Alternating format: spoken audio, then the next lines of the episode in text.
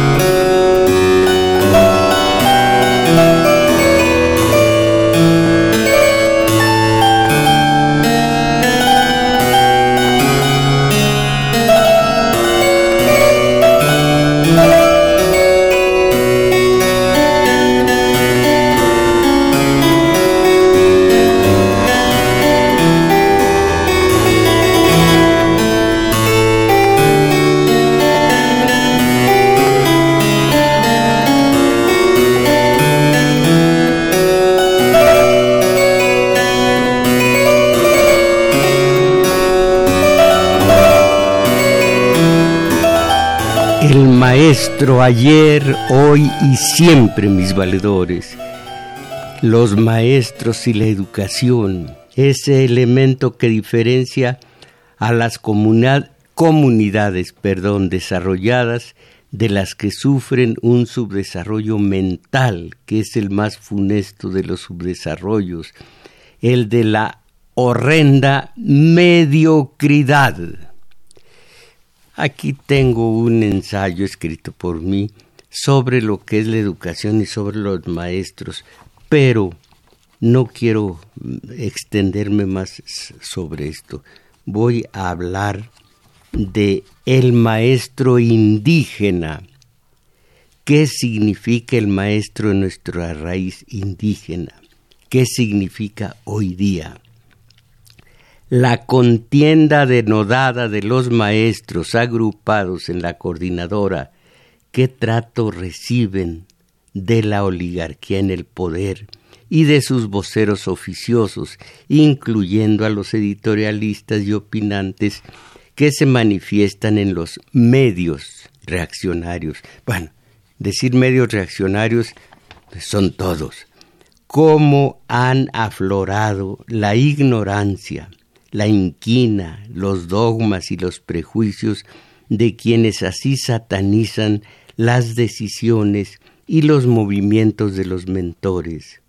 El poder recibe esencial y originalmente en el pueblo, pero lo trágico, por ignorancia y manipulación, ese mismo pueblo ha renunciado al poder y lo deposite en manos de sus enemigos históricos que con los, sus medios de acondicionamiento social aturden, han aturdido e infiltran ponzoñosas ideologías que mantienen manso al rebaño.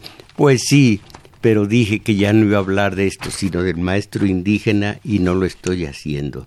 Vamos a ver qué era el maestro en la sociedad mexica, qué lugar ocupaba en aquella sociedad, cuáles eran los valores que transmitía a la comunidad. El Tlatuani, la suprema autoridad de gobierno, de qué manera valoraba al maestro. Según las sobrevivencias de aquel mundo mágico y como para sentir vergüenza por la forma en que la lucha del maestro merece de esa siniestra oligarquía del primer México o algo por el estilo primero México, quién sabe cómo, cómo ah, primero México o México primero de los oligarcas, una asociación reaccionaria. Bueno, en la sociedad de nuestra raíz la, la raíz mexica, el maestro tenía autoridad, toda la autoridad, y el y la fuerza, y algunos de ellos también la autoridad. El maestro era respetado y ni el Tlatoani ni sus colaboradores lo trataban con engaños y descalificaciones, y en forma alguna nunca, nunca, nunca trataban de engañarlo en cuanto guía de la niñez, guía que era de la niñez. La espléndida educación de conocimiento, valores y principios que recibían los niños mexicas se le debía al maestro inscrito en una sociedad que nosotros hoy suponemos inculta, primitiva, sin los actuales avances de nuestra civilización, de nuestra cultura, educación pública, la del poder oligárquico. Bueno, la belleza es el esplendor de la verdad, dice el clásico de la griega, griega antigua. La belleza es el esplendor de la verdad. La sociedad mexica, de acuerdo al filósofo, era una sociedad de valores auténticos y por eso mismo una bella sociedad. Claro, sí, era al propio tiempo un imperio, el equivalente al imperio gringo, por eso tanto lo odiaron y por eso lo masacraron, no Cortés y sus menos de de 70, perdón, de 700, sino los propios autóctonos, en fin. Ahora, eh, que eh, la nuestra, sumergida en la corrupción, en una corrupción en todas sus acepciones, que son los anteriores gobiernos, que han sido los anteriores gobiernos. En fin, eh, ni, ni de la reforma educativa voy a hablar, ni nada, sino del maestro indígena y los valores que enseñaba y el valor que tenía ante sus conciudadanos. Mientras tanto les voy a decir los números telefónicos. En la zona metropolitana el 55 36 89 89 y para el resto de la zona eh, eh, para el del país 01800 50 52 6 88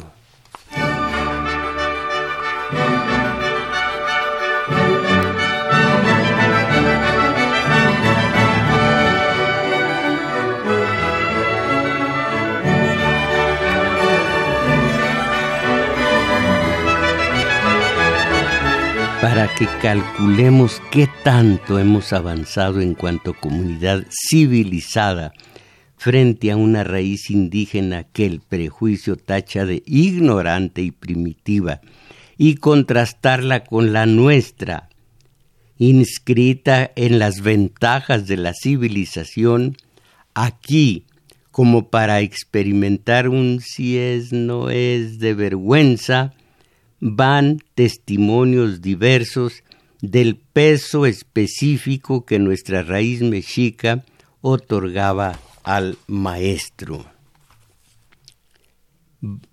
Primero, la educación.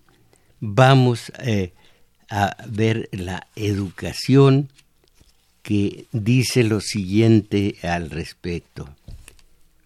León Portilla sugiere que muy perdón, que muy bien se podría escribir un libro sobre el estilo en que los mexicas educaban a sus hijos, en base a ese enfoque que la paideia griega mostró a la cultura del mundo occidental.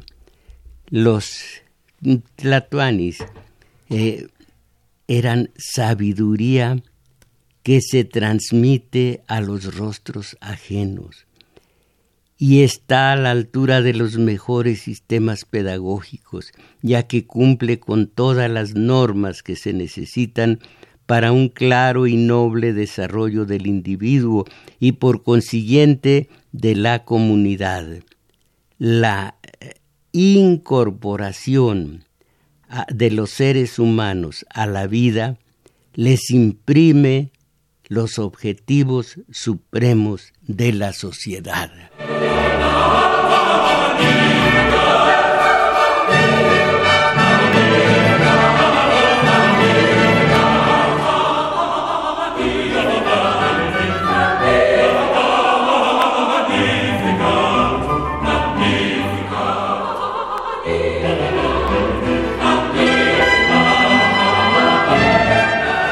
había hombres ancianos elegidos por sabiduría a quienes se les hacía cargo de orientar, de ayudar a los niños a tener una identidad propia y en forma de poema.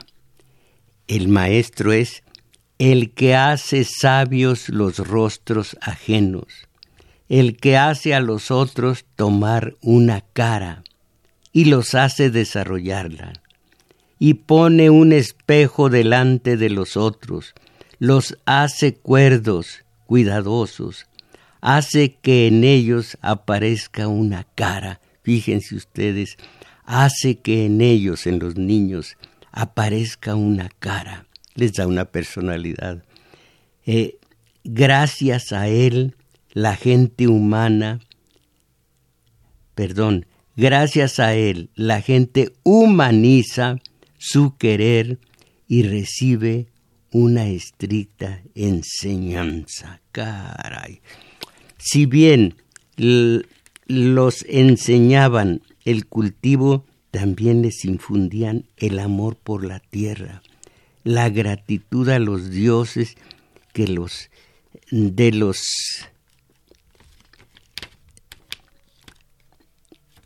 de los mantenimientos, el gesto por el trabajo, el deseo de competir, de perder con ¿qué dice aquí? El deseo de compartir el sustento con los suyos, con los cercanos y con la y con todos los que necesitaban.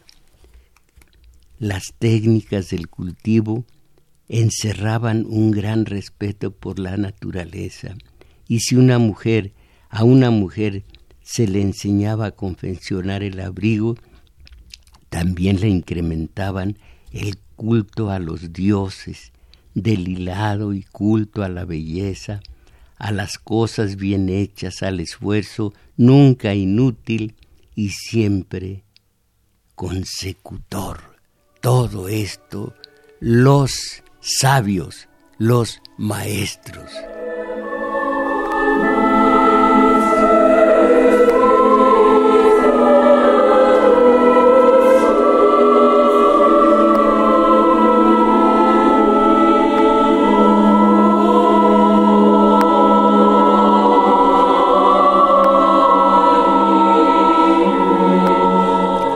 llegaron los españoles y les dijeron que eran incultos y ellos contestaron. Eh, eh, la versión, o más bien el estilo, es de los conquistadores, pero las palabras, la esencia, la esencia fue de los autóctonos. Vosotros dijisteis que nosotros no conocemos al Señor del cerca y del junto, aquel de quien son los cielos y la tierra. Dijisteis que no eran verdaderos nuestros dioses. Nuestra palabra es esta, la que habláis. Por ella estamos molestos. Porque nuestros progenitores, los que han sido, los que han vivido sobre la tierra, nos no solían hablar así. Ellos nos decían, sus normas de vida. Ellos tenían por verdadera, por verdadero, nuestro culto, honraban a los dioses. Ellos nos estuvieron enseñando todas las formas de culto, todos los modos de honrar a los dioses. Así ante ellos acercamos la tierra a la boca, por ellos nos sangramos, cumplimos promesas, quemamos copal, incienso, y ofrecemos sacrificios. Era doctrina de nuestros mayores que son los dioses por quien se vive. Ellos nos merecieron, con su sacrificio nos dieron la vida. ¿En qué forma? ¿Cuándo? ¿Dónde? Cuando aún era de noche. Nosotros sabemos a quién se debe la vida a quién se debe el nacer, a quién se debe ser engendrado, a quién se debe el crecer, cómo, cómo hay que invocar, cómo hay que rogar. Esto contestó el indígena al, al invasor y luego conquistador.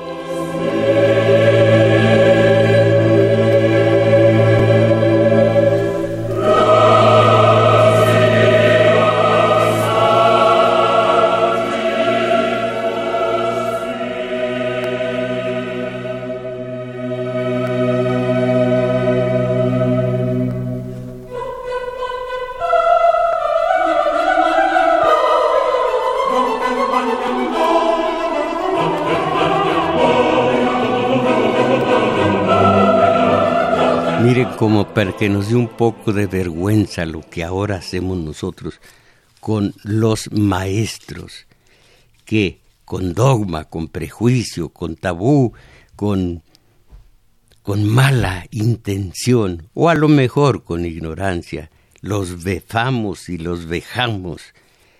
En aquel tiempo, el de nuestra raíz indígena, a los sabios, los tlanamatinime, maestros en el templo se les eligía por sus cualidades morales y por sus conocimientos en las artes y el humanismo. Y entonces se decía de ellos, oigan qué altura de miras, se decía, aun cuando fuera pobre o miserable, aun cuando su madre y su padre fueran los pobres de los pobres, no se veía su, linaje, el del maestro, no se veía su linaje, sólo se atendía a su género de vida, a la pureza de su corazón, a su corazón bueno y humano, a su corazón firme. Se decía que tenía a Dios en su corazón. Esto es el maestro. Se decía que tenía a Dios en su corazón que era sabio en las cosas de Dios.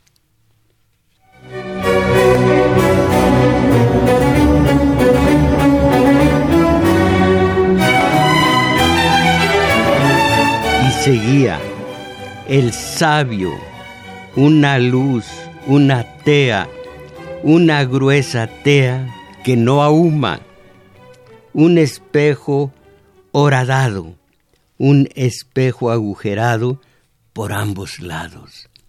Solo suya es la tinta negra, suya la tinta roja. De él son los códices, de él son los códices. Él mismo es escritura y sabiduría, es camino, guía veraz para otros conduce a las personas y a las cosas, es guía en, la, en los negocios humanos. El sabio verdadero, el cuidadoso como un médico, y guarda la verdad. Maestro de la verdad, no deja de amonestar, hace sabios los rostros ajenos, hace a los otros tomar una cara, una personalidad, los hace desarrollarla, les abre los oídos, los ilumina, es maestro de guías y les da su camino. De él uno depende. ¿Qué les parece? De él uno depende. Para, para él, que pone un ejemplo, perdón, que pone un espejo delante de los otros, los hace cuerdos, cuidadosos, hace que en ellos aparezca una cara, una personalidad. Se fija en las cosas, regula su camino, dispone y ordena, aplica su luz sobre el mundo, conoce lo que está sobre nosotros, y la región de los muertos. Es hombre serio, cualquiera es conformado por él, es corregido, es enseñado. Gracias a él, la gente humaniza su querer y recibe una estricta enseñanza. conforta el corazón, conforta a la gente, ayuda, remedia a todos y los cura. Este era en nuestra raíz indígena el sabio, el maestro.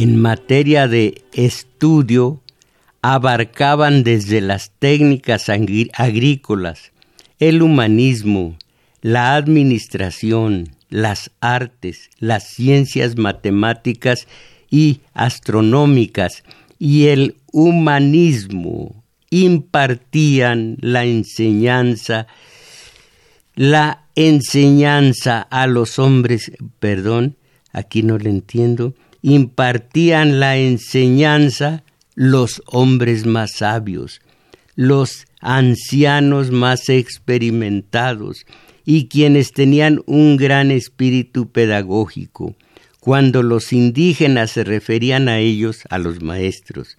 Decían así a los españoles, mas señores nuestros, a mas señores nuestros, hay quien, hay quienes nos guían, nos gobiernan, nos llevan a cuestas, fíjense ustedes, un maestro llevando a cuestas al niño, nos llevan a cuestas en razón de cómo deben ser venerados nuestros dioses. A estas alturas, ¿qué les parece?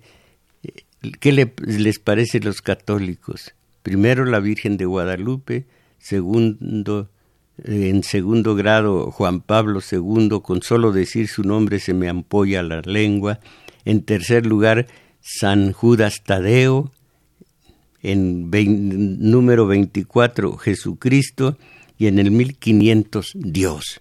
Bueno, pero e, esto hoy, ayer, en razón de cómo deben ser venerados nuestros dioses cuyos servidores somos como la cola y el ala, quienes hacen las ofrendas, quienes inciensan, y los llamados Quetzalcoatl, los sacer eh, Quetzalcoatl como, como sacerdotes. El verdadero eh, Quetzalcoatl pues fue un dios, uno de los cuatro dioses generadores de la raza de, nuestros antepasados, pero en Amatlán nació Quetzalcoatl, el sacerdote, y hay muchos Quetzalcoatl. Bueno, entonces dice, eh, y los llamados Quetzalcoatl, los sacerdotes de discursos, es de ellos obligación, se ocupan día y noche de poner el copal de su ofrecimiento de las espinas para sangrarse. Los que ven, los que se dedican a observar el curso y el proceder ordenado del cielo, cómo se divide la noche, los que están mirando, leyendo, los que cuentan o refieren lo que leen, los que vuelven ruidosamente las hojas de los códices, los que tienen en su poder la tinta negra y roja, o sea, la sabiduría, y lo pintado. Ellos nos llevan, nos guían, nos dicen el camino, quienes ordenan cómo cae un año, cómo sigue su camino, la, cómo sigue su camino la cuenta de los destinos y los días y cada una de las veintenas, o sea, los meses. De esto se ocupan y a ellos toca hablar de los dioses. Caramba, pues con esta clase de mentores, con esta clase de sabios, en fin.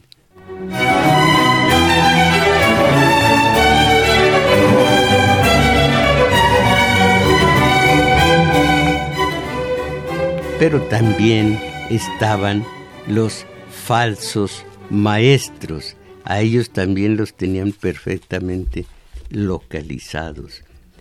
Cuando un maestro era falso se le censuraba, se le decía, el falso sabio como médico ignorante, hombre sin sentido, disque sabiduría de Dios, tiene sus tradiciones, las guarda, es vanagloria suya, suya es la vanidad, dificulta las cosas, es jactancioso, es inflación, es un río, un peñascal, amante de la oscuridad y el rincón, sabio, misterioso, hechicero, curandero, ladrón público, toma las cosas, hechicero que hace volver el rostro, extravía a la gente, hace perder a los otros el rostro, miren,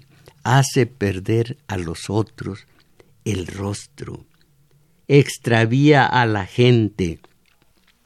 Miren esto, todo el periodismo, creo que exagero, ahí están los Lorenzo Meyer, algunos más, que son limpios, pero todo, todo comunicador rico, ¿cómo se, cómo se enriqueció? Bueno, miren esto. Eh, hace perder a los otros el rostro, a nosotros la tele, los, la radio, en menor escala los periódicos, nos hace perder el rostro. Sabios, algunos ignorantes, oxímoron, sabios ignorantes, pero otros pura mala fe. Entonces, el falso sabio nos hace perder el rostro, encubre las cosas, las hace difíciles. Esto no es ahora el sabio mentiroso, no, este es el periodismo nacional. Hace perder a los otros el rostro, encubre las cosas, las hace difíciles, las mete en dificultades, las destruye, hace perecer a la gente, misteriosamente acaba con todo. Estoy, parece que estoy leyendo el, el retrato hablado del periodista Alquilón.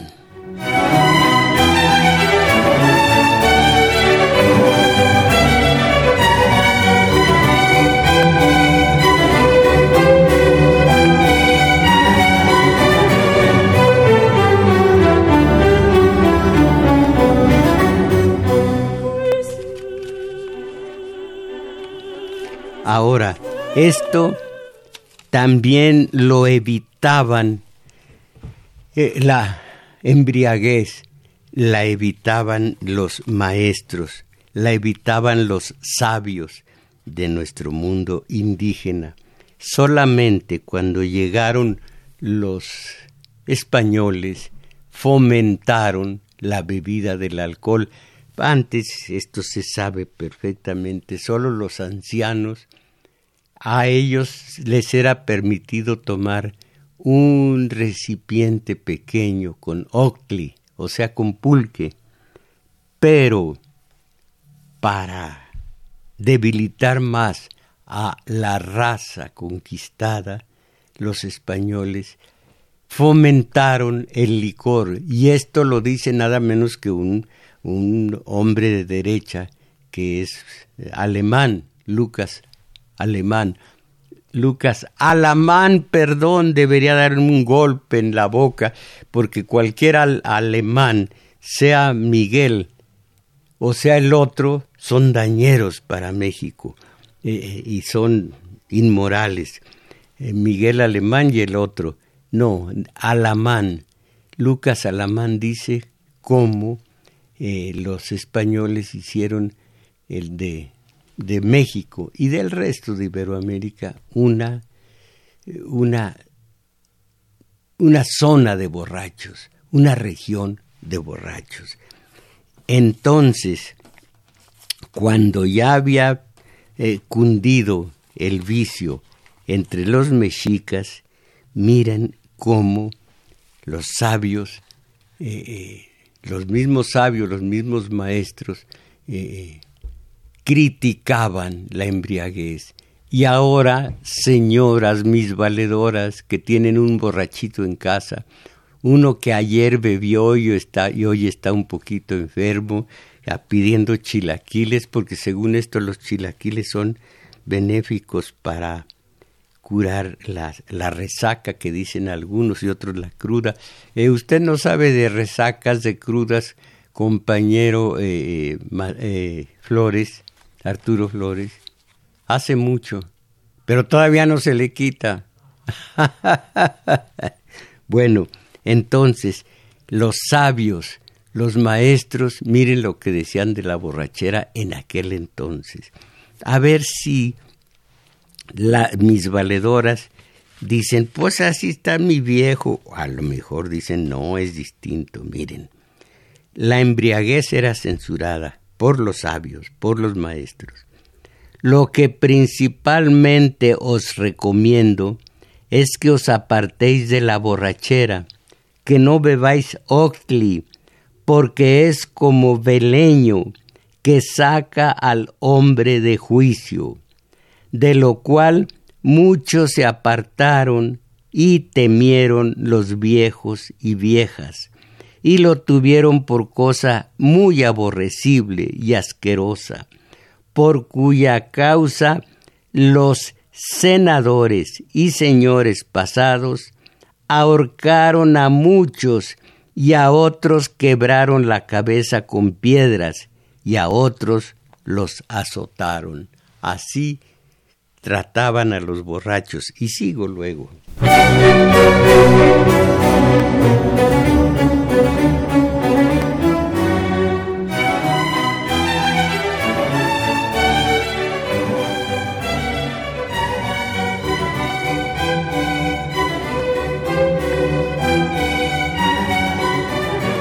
Hablando contra el octi, contra el, la cacardiosidad del día de hoy.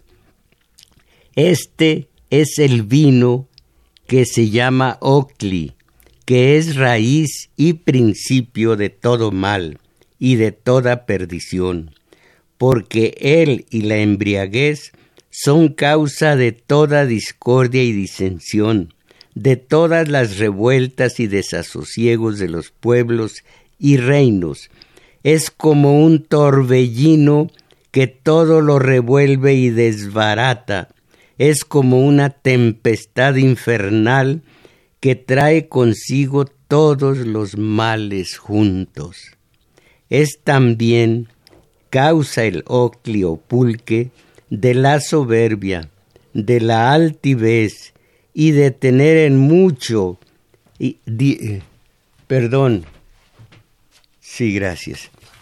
Y de tener en mucho, diciendo el que lo bebe con desenfado, que él es de, que él es de alto linaje, y menosprecia a todos, ya ninguno estima, ni tiene en nada, y causa enemistades y odios. Los borrachos dicen cosas desatinadas y desconcertadas, porque están fuera de sí. El borracho con nadie tiene paz, ni de su boca salen jamás palabras pacíficas, sino destempladas, y que turban la paz de la república.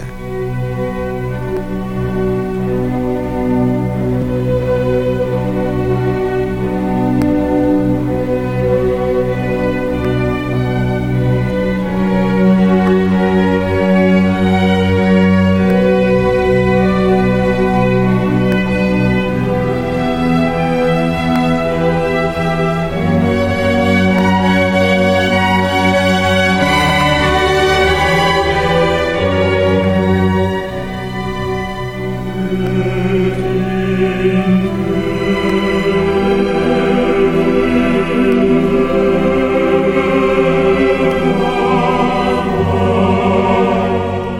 siguen los sabios, los maestros, contra el ocli, contra la borrachera. Los borrachos deshonra, ah caray, a ver un momento, la borrachera. La borrachera deshonra a los hombres nobles y generosos y tiene en sí todos los males. ¿Lo están oyendo ustedes? La borrachera. Muy bien dijo el que, el que aseguró que el borracho es como loco y un hombre sin seso. Este tal con nadie tiene amistad, a nadie respeta, es testimoniero, mentiroso, sembrador de discordias. Es hombre de dos caras, de dos lenguas, es como culebra de dos cabezas, que muerde por una y por otra parte. El borracho nunca tiene sosiego y paz, jamás está alegre, ni come ni bebe con quietud, no come con paz. Muchas veces lloran estos tales y siempre están tristes. Son vocingleros y alborotadores de las casas ajenas. Después que han bebido, cuanto tienen, cuanto tienen, hurtan de las casas de sus vecinos, las ollas, las jarras, platos y escudillas. Ninguna cosa dura en su casa, ni medra en ella. Todo es pobreza y malaventura. No hay allí plato, ni escudilla, ni jarro, tampoco tiene que vestir, ni con qué cubrirse, ni qué calzar, ni en qué dormir. Sus hijos y todos los de su casa andan sucios, rotos, andrajosos. Están ustedes oyendo. Ah, voy de nuevo. Eh, ni qué dormir. Eh, ¿Cómo es? Ninguno Ninguna cosa dura en su casa, ni medra en ella. Todo es pobreza y malaventura. No hay allí plato, ni escudilla, ni jarros. Tampoco tiene que vestirse. Tampoco tiene que vestirse, ni con qué cubrirse, ni qué calzar, ni en qué dormir. Sus hijos y todos los de su casa andan sucios, rotos, andrajosos, y cubren a sus hijos con algún andrajo roto, porque el borracho de ninguna cosa tiene cuidado, ni de la comida, ni del vestido, ni de los vestidos todos, ni de los de su familia.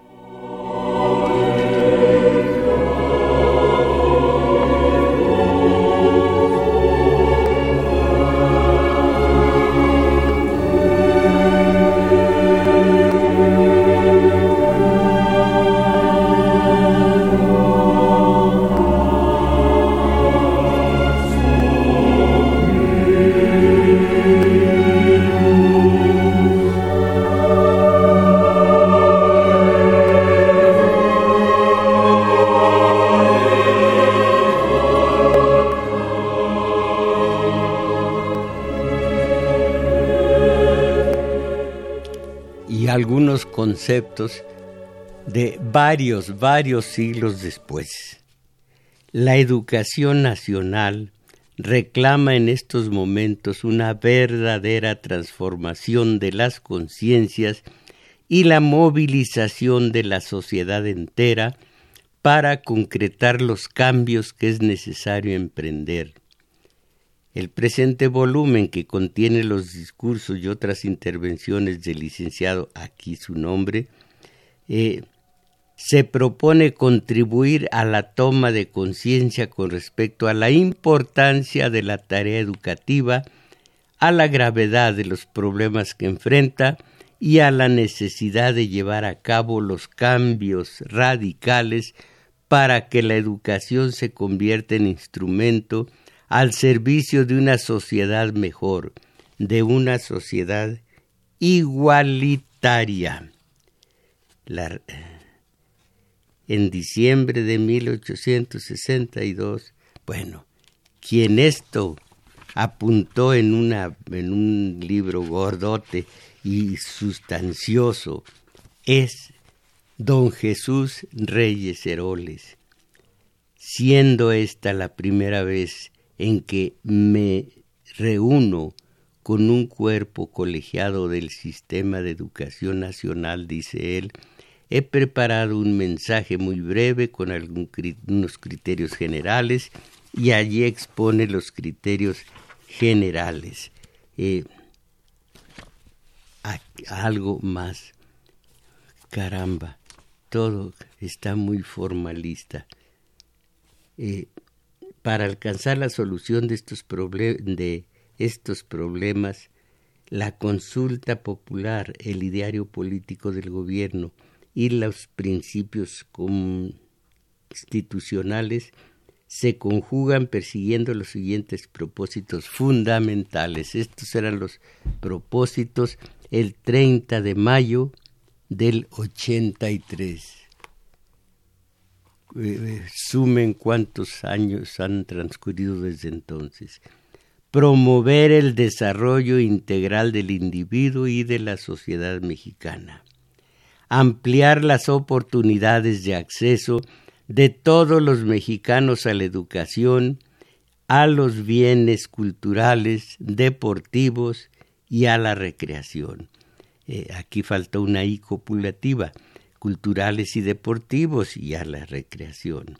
Mejorar la prestación de los servicios educativos, culturales, deportivos y de recreación. Combatir mediante la educación las, desigualdades de origen económicas, sociales o culturales de los educandos.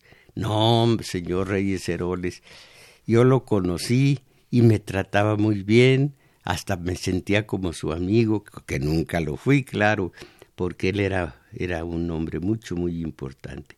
Pero combatir mediante la educación las desigualdades de origen económico, no, las desigualdades de origen económico, por lo cual Carlos Slim está tan rico y tantísimos mexicanos tan pobres, es lo que se llama el trabajo no remunerado. Miren, si de chiripada, como en el pueblo decimos, si de casualidad, como decimos aquí, algún obrero me está escuchando y no está viendo en este momento la tele, si de pura casualidad eso ocurre, digo a ese obrero, con la televisión le quitan el sentido de un robo descomunal que hacen los Slim, todos, todos los oligarcas de su trabajo y que vienen haciendo, uff, desde, desde la revolución industrial en, en, en, Inglaterra, en la Gran Bretaña. Miren, a ustedes les dan un, un salario, no, sí un salario, porque sueldo es otra cosa, un salario. Ese salario, sean cuatro, cinco, sean los salarios mínimos que sean, los desquita usted, señor obrero, los desquita en los primeros, las, eh, las primeras horas de su trabajo.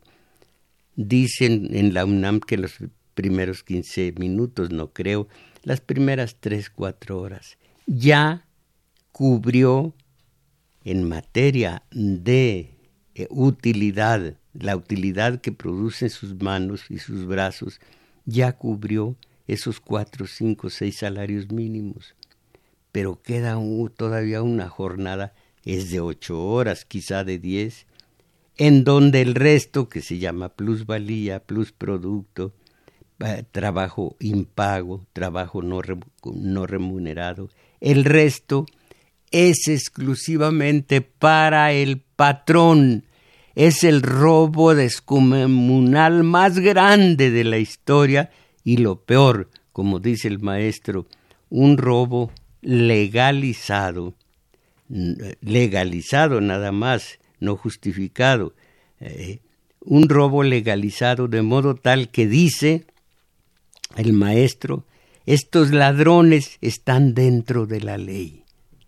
Y una que parece exageración, dice el maestro, cuando algún precandidato, cuando algún candidato a la presidencia de la República dijo, seré el presidente del empleo, estaba diciendo, seré el presidente de la explotación porque esta es una ideología perversa, el que, el que infiltren en nosotros los, los oligarcas la idea de que el industrial produce empleos como algo bueno, como algo eh, beneficioso, es una mentira descomunal. El nueva fuente de empleos es nueva fuente de explotación. repito, porque se trata del trabajo no remunerado, el trabajo gratuito. Este es un, invento, digámoslo así, de cuando la revolución industrial. Y dirán los, los oligarcas, no es que nosotros le pagamos al obrero lo que vale su trabajo. No, dijeron su trabajo vale tanto. Ellos lo impusieron eh, arbitrariamente, pero su trabajo eh, primero no vale tan poquito y segundo lo desquita el obrero en unas cuantas horas y luego trabaja de manera gratuita para el patrón. Y el obrero está feliz con el, fútbol y con las niñas en pura tanguita bailando la quebradita y me salió en verso. Esta es la esencia de la mediocridad, la ignorancia. Mis valedores, todo esto es México.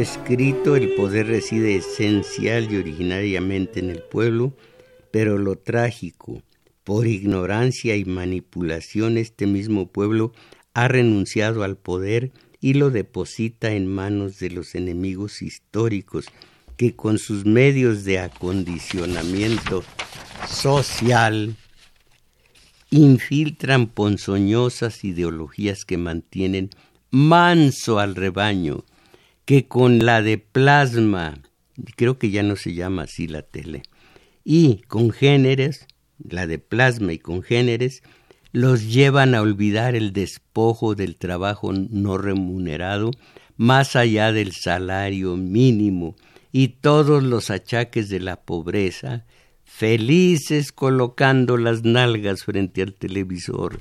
Lamentable, y no olvidar la expresión dolorida de Ricardo Flores Magón. Nada es tan desalentador como un esclavo satisfecho. Nada es tan desalentador como un esclavo satisfecho. Bueno, miren ustedes, llegado a este punto, les digo que he estado estudiando, pero me algo mucho, muy interesante, créanmelo, como no lo escribí yo, puedo alabarlo de interesante, muy interesante, que es esto de las ideologías perniciosas y esto de tanta, tanto daño que nos hacen desde los medios de acondicionamiento social y cuánto lo que es el rebaño, como lo dice Fromm y como lo dice Chomsky, lo que es el rebaño, en donde nace la, la mediocridad. Miren, dentro de ocho días posiblemente voy a leer aquí ante ustedes lo, lo de, o ya lo habré leído, lo del rebaño y lo que es, la racionalización, eh, un proceso mental interesantísimo que prácticamente no conoce la gente. Y por eso la tienen como la tienen, pero la gente feliz. ¿Cuándo va a ser? Hoy es domingo, ¿hay fútbol?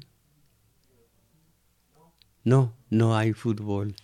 Bueno, se salvaron ustedes. Entonces, todo esto se estudia, lo estudio con ustedes en el, nuestro taller de teoría política, para irnos quitando las telarañas, para irnos quitando la visión de corto plazo. Les digo de nuevo, miren, la, la realidad nacional, lo que ocurre hoy día, es un, es un lago. Lo que va ocurriendo cada día es un lago que se acumula y se llena de líquido, en este caso de agua. Todos los comentaristas son buzos. Unos buzos bajan en este lago a 3, 4, 5 metros de profundidad, otros a 10.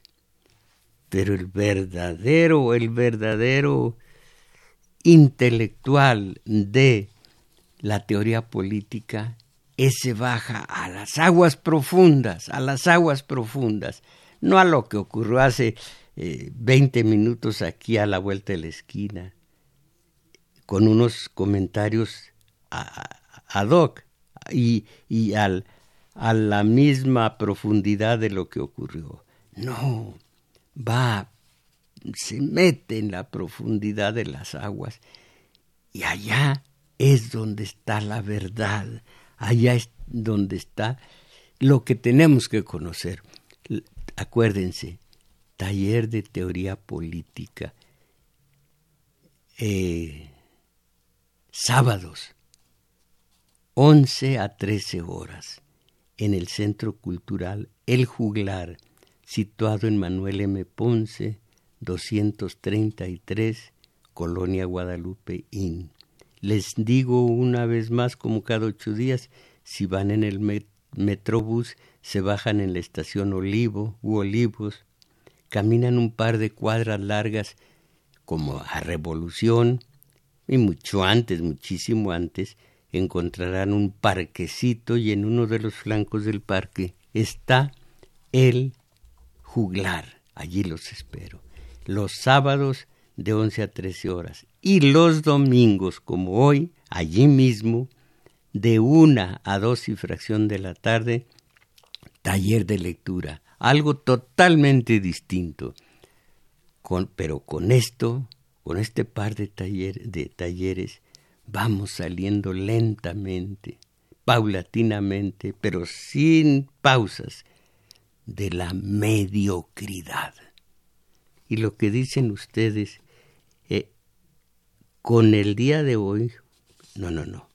El día de hoy no hay respeto de los maestros a los alumnos ni de estos a sus maestros. Veo en la secundaria dos donde trabajo, dice Alfredo Encino, Alfredo Encino, veo en la secundaria dos donde trabajo cómo los maestros no tienen cuidado y se meten a las cantinas a la vista de los alumnos. El maestro debe cuidar su imagen en todo momento.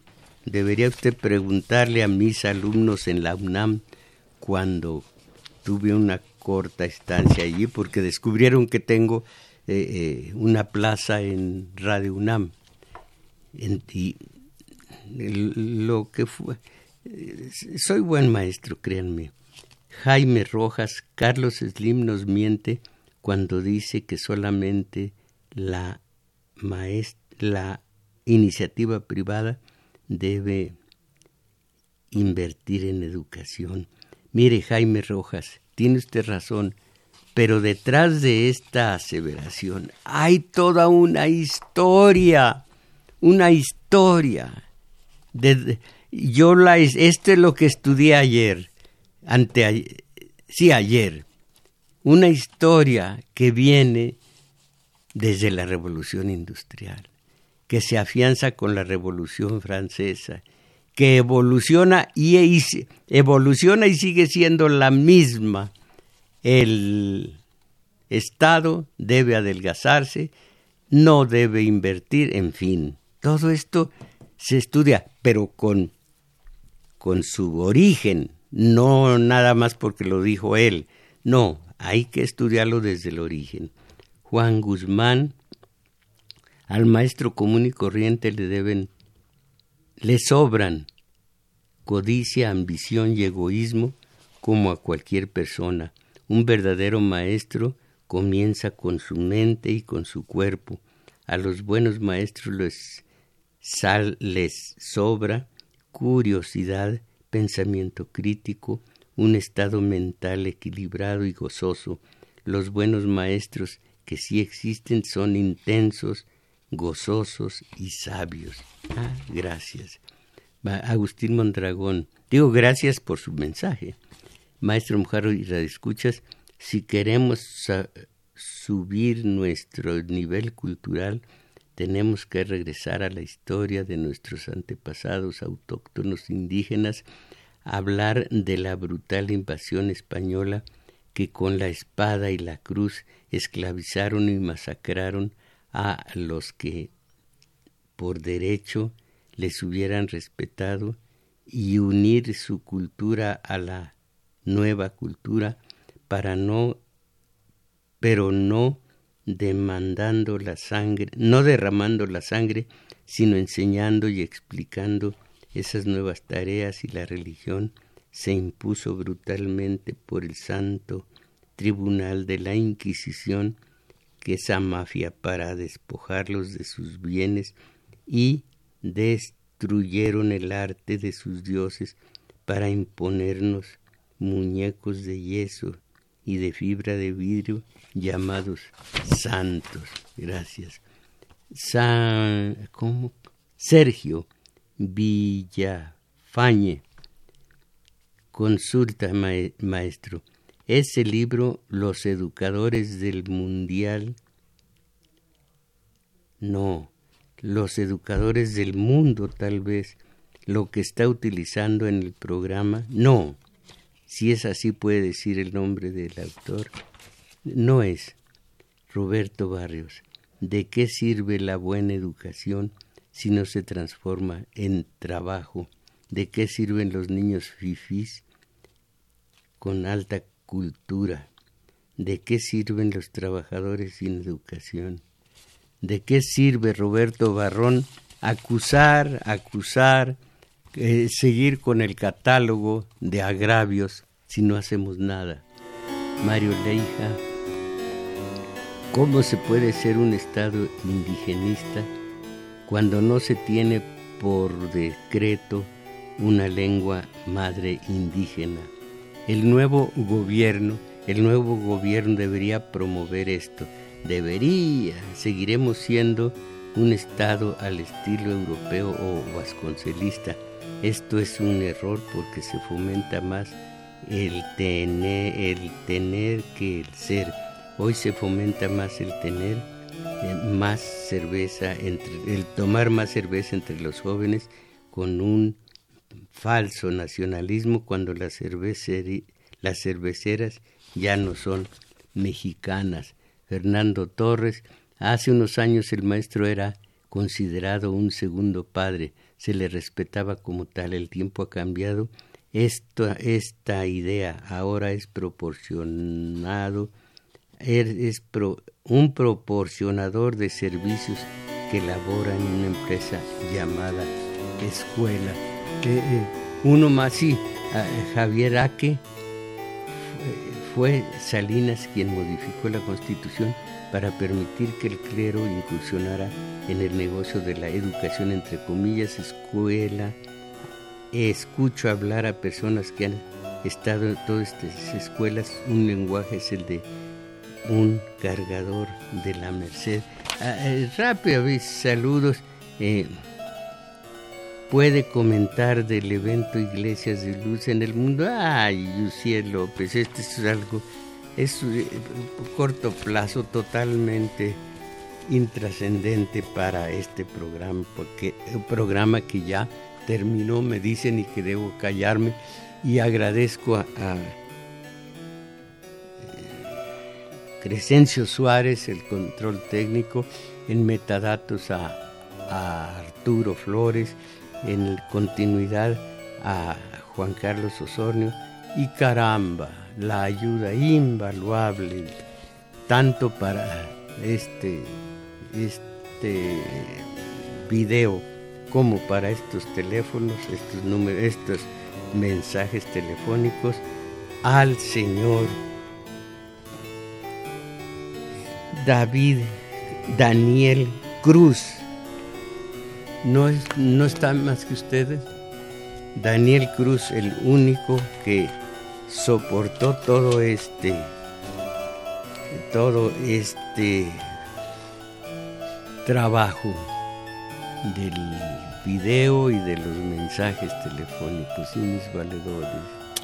Ya para que sigan en la mediocridad, se sienten bien, pues al tele, al no, no, no. Al reggaetón, ¿qué más?